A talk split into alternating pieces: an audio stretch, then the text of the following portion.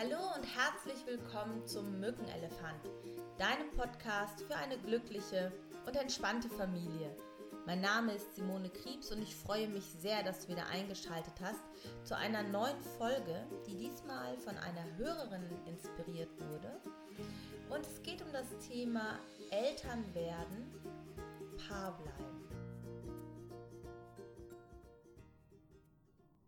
Und das klingt erstmal so selbstverständlich, doch du wirst sicher auch schon gemerkt haben, dass ein Kind eigentlich alles verändert. Mehrere Kinder noch mehr, ne? Aber in dem Moment, wo Paare Eltern werden, beginnt ein völlig neuer Lebensabschnitt, eine völlig neue Rolle, auf die du dich vorher auch gar nicht richtig vorbereiten kannst. Denn Eltern werden kannst du nicht üben, Eltern wirst du und entwickelt sich dann in deiner Rolle. Und häufig ist diese Vorstellung, Eltern zu werden, geprägt von ja, sehr romantischen Ideen und Bildern. Und es ist so die größte Krönung, die man sich vorstellen kann. Äh, es ist nur so, dass ein großer Aspekt in der Scheidungsrate ist wirklich der Punkt, dass Paare Eltern werden und sich irgendwann auf diesem Weg verlieren. Das soll dir jetzt gar keine Angst machen. Im Gegenteil, ich bin absolut sicher, dass äh, sich das machen lässt, Paar zu bleiben und gleichzeitig Eltern zu sein und beides auch sehr erfüllt und glücklich möglich ist. Äh, ich glaube nur, es ist gut, sich diese Herausforderung bewusst zu machen und mm, ja, sich nochmal neu wahrzunehmen. Was ich bei jungen Eltern ganz häufig feststelle, ist, dass äh, die Mütter eine sehr, sehr starke, dominante Rolle einnehmen mittlerweile und auch ihren Partnern, also den jungen Vätern, recht deutlich vorgeben möchten, wie sie mit dem Nachwuchs umzugehen haben. Und das führt häufig zu einer sehr großen Verunsicherung bei den Vätern, die so das Gefühl haben, sie können gar nichts richtig machen. Sie müssen bei allem bei ihren Partnerinnen nachfragen, sie müssen es denen recht machen, was insgesamt zu einer recht hohen Unzufriedenheit führt.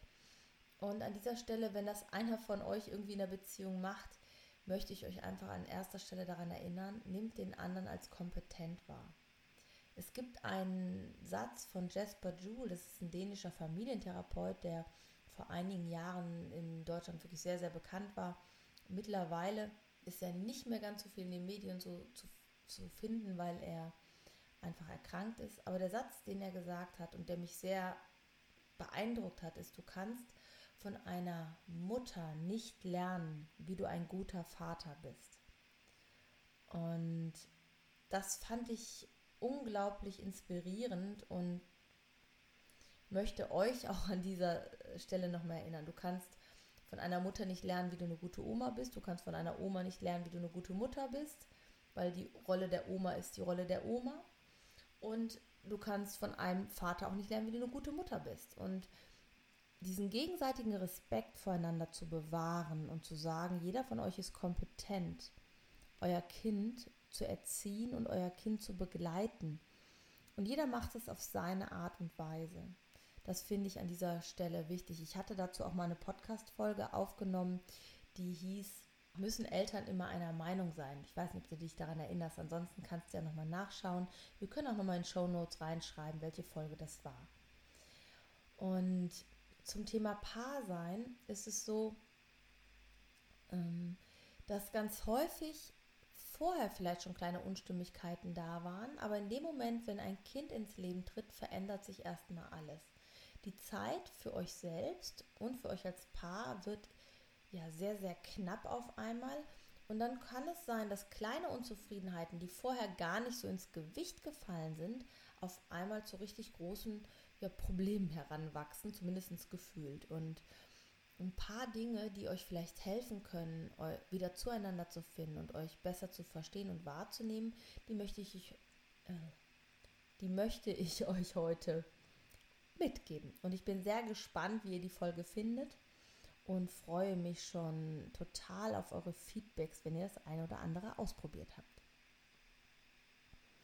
Ja, Punkt 1, den ich mit euch teilen möchte, sind die fünf Sprachen der Liebe. Ich weiß nicht, ob du davon schon mal gehört hast. Diese fünf Sprachen der Liebe sind entwickelt von Gary Chapman und er sagt halt, dass wir fünf unterschiedliche Arten haben, wie wir uns geliebt fühlen. Und bei jedem von uns ist halt der Schwerpunkt, welcher dieser Sprachen wir bevorzugen, etwas unterschiedlich. Wenn du nun zum Beispiel zufällig einen Partner hast, der den gleichen, der die gleiche Liebessprache spricht, ist es relativ einfach, weil ihr euch sehr schnell versteht, wenn ihr euch etwas wünscht von dem anderen. Ganz häufig ist es aber so, dass man gar nicht die gleiche Liebessprache spricht und darüber dann Missverständnisse entstehen. Ich stelle euch nun erstmal diese fünf Punkte vor. Und das erste ist der Bereich Körperkontakt.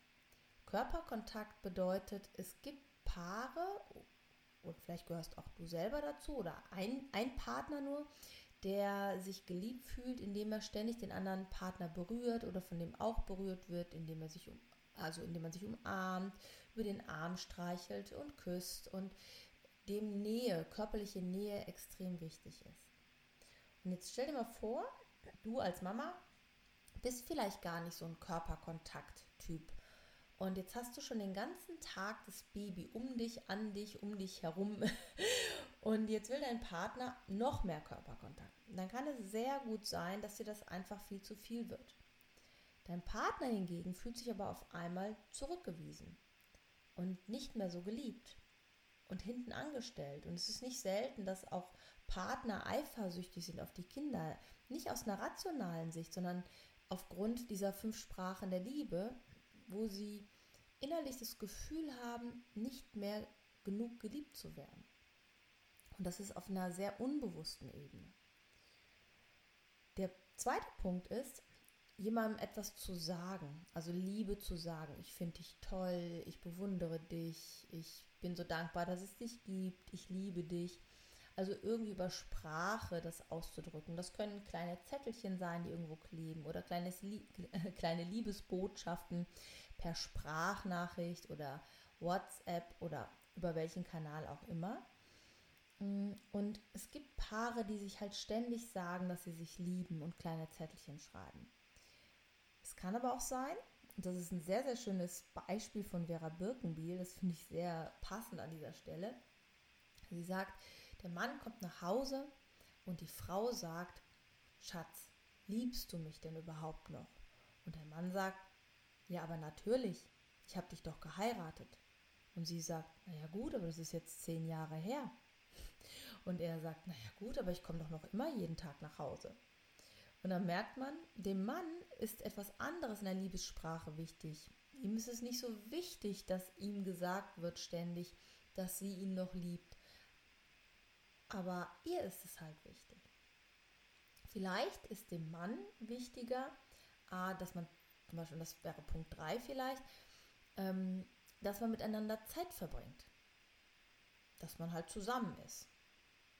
Oder, das wäre der nächste Punkt, dass man für den anderen etwas tut. Und das ist ganz häufig, wenn ich in der Paarberatung bin, dass ähm, ein Partner sagt, naja, aber ich erschaffe das doch alles für uns. Ich arbeite doch so viel, damit wir uns das alles leisten können.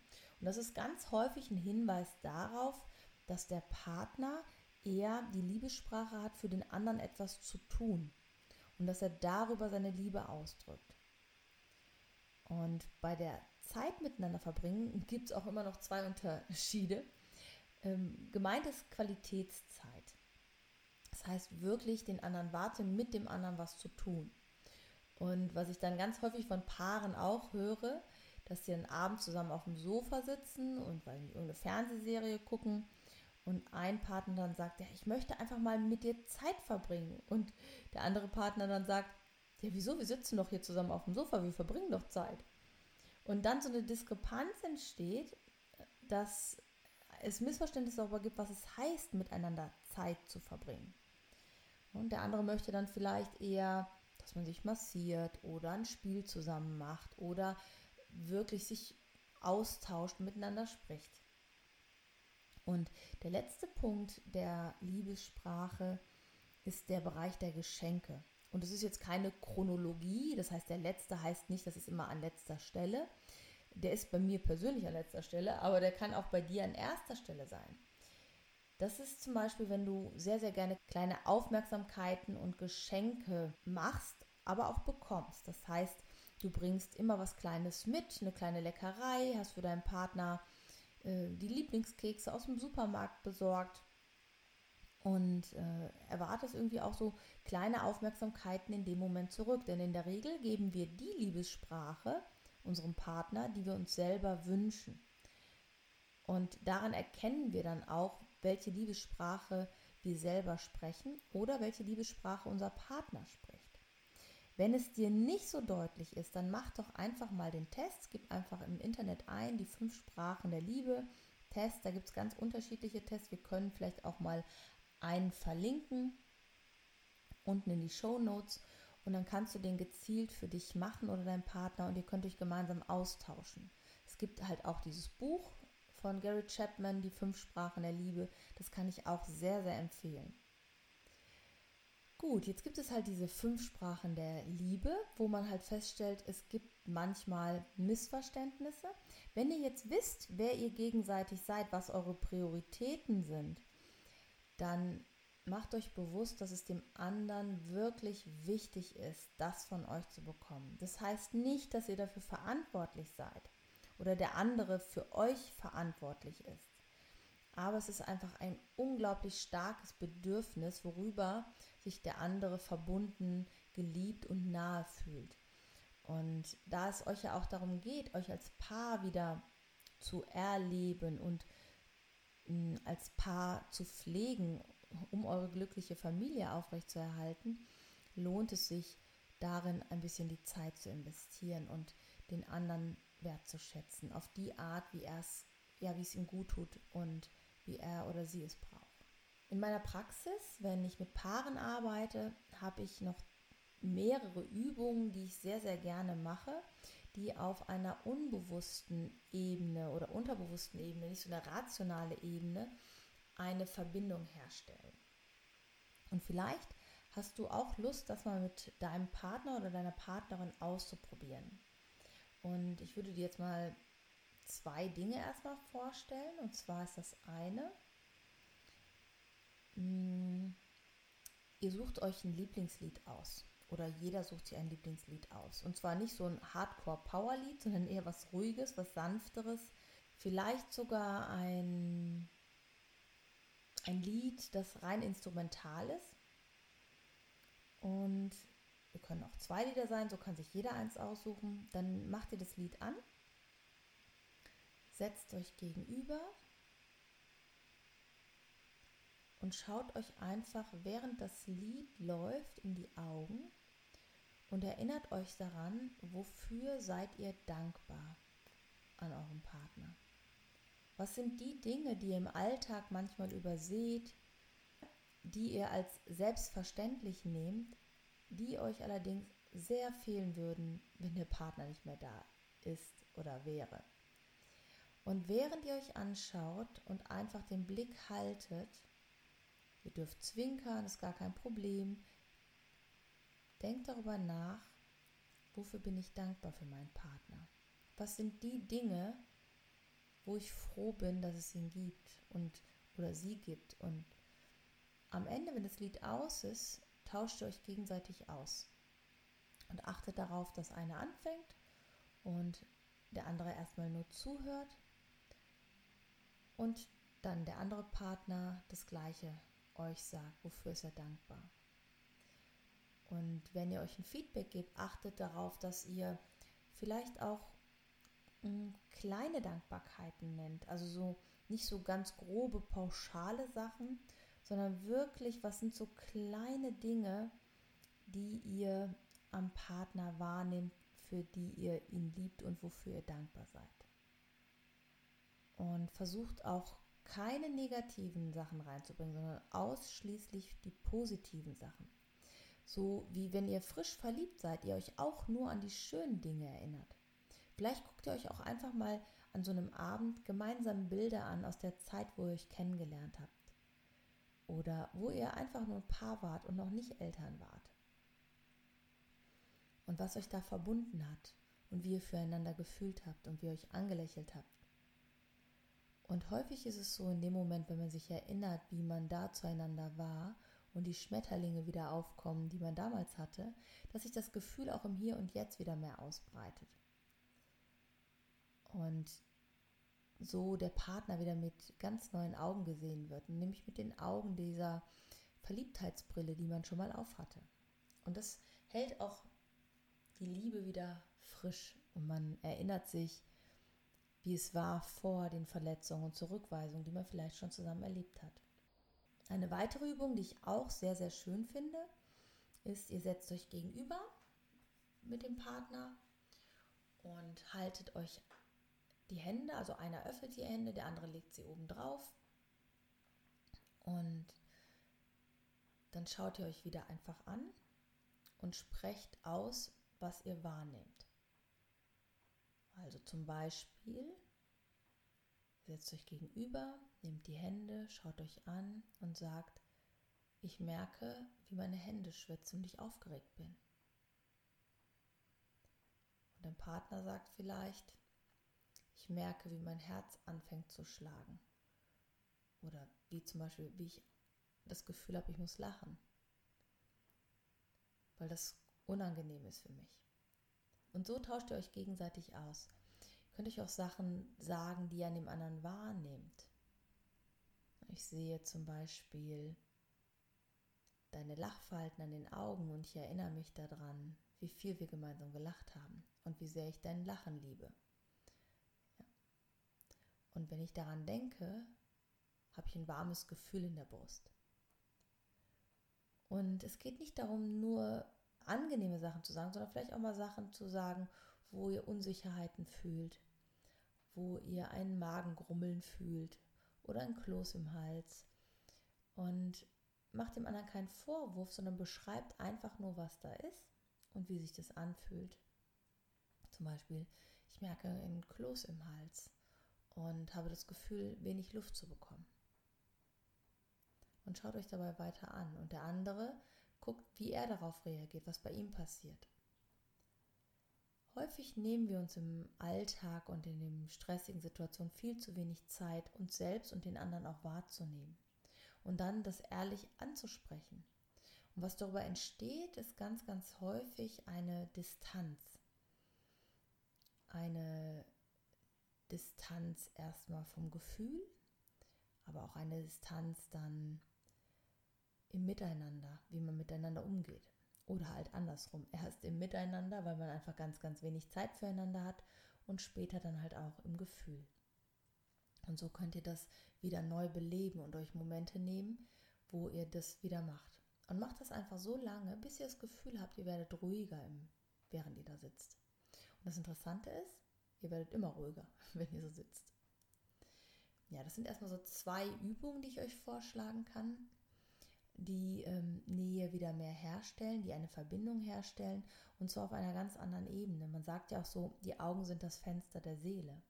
Ganz häufig schauen wir uns gar nicht lange an, sondern immer nur flüchtig. Und in dem Moment, wenn wir uns wirklich sehr, sehr lange friedlich, freundlich in die Augen schauen, entsteht immer eine sehr, sehr starke Verbindung. Da gibt es auch ganz viele Untersuchungen zu. Hm, auch Untersuchungen, wo wirklich fremde Personen sich auf der Straße also eingeladen werden zu einem Experiment, sich eine Minute oder bis zu vier Minuten wirklich in die Augen zu schauen, man darüber wieder eine Verbindung herstellt, selbst zu Menschen, die man gar nicht kennt. Und das ist unglaublich spannend. Ja, und damit sind wir auch erstmal am Ende der heutigen Folge Eltern sein und Paar bleiben. Ich bin super gespannt, was du mir schreibst, was du erzählst, wie es war. Wenn dir die Folge gefallen hat, dann abonniere doch gerne meinen Podcast oder empfehle ihn auch total gerne an andere Eltern weiter, dass auch sie sich mit diesem Thema mehr beschäftigen können. Und ich freue mich total von dir zu lesen auf den unterschiedlichen Kanälen, sei es auf Facebook, auf Instagram, auf YouTube. Wir sind eigentlich ziemlich überall zu finden. Du kannst mir natürlich auch gerne per E-Mail schreiben, wenn du auch noch ein Thema hast, was du gerne im Podcast behandelt haben möchtest. Ich freue mich auch total, wenn ihr mir schreibt, wenn ihr was ausprobiert habt und wie das Ganze gewirkt hat. Und bis dahin denke mal daran, du bist eine gute Mama, du bist ein guter Papa, so wie du bist. Und ihr seid ein traumhaftes Paar und ihr habt euch gefunden und habt über die Liebe ein Kind bekommen. Und sowohl ihr wie euer Kind und ihr als Familie habt es verdient, gemeinsam glücklich zu sein. Und ihr seid genug so, wie ihr seid und ihr macht einen großartigen Job und ihr seid genau richtig für eure Kinder. Denkt da immer dran. Schön, dass es euch gibt. Tschüss und bis bald. Deine Simone.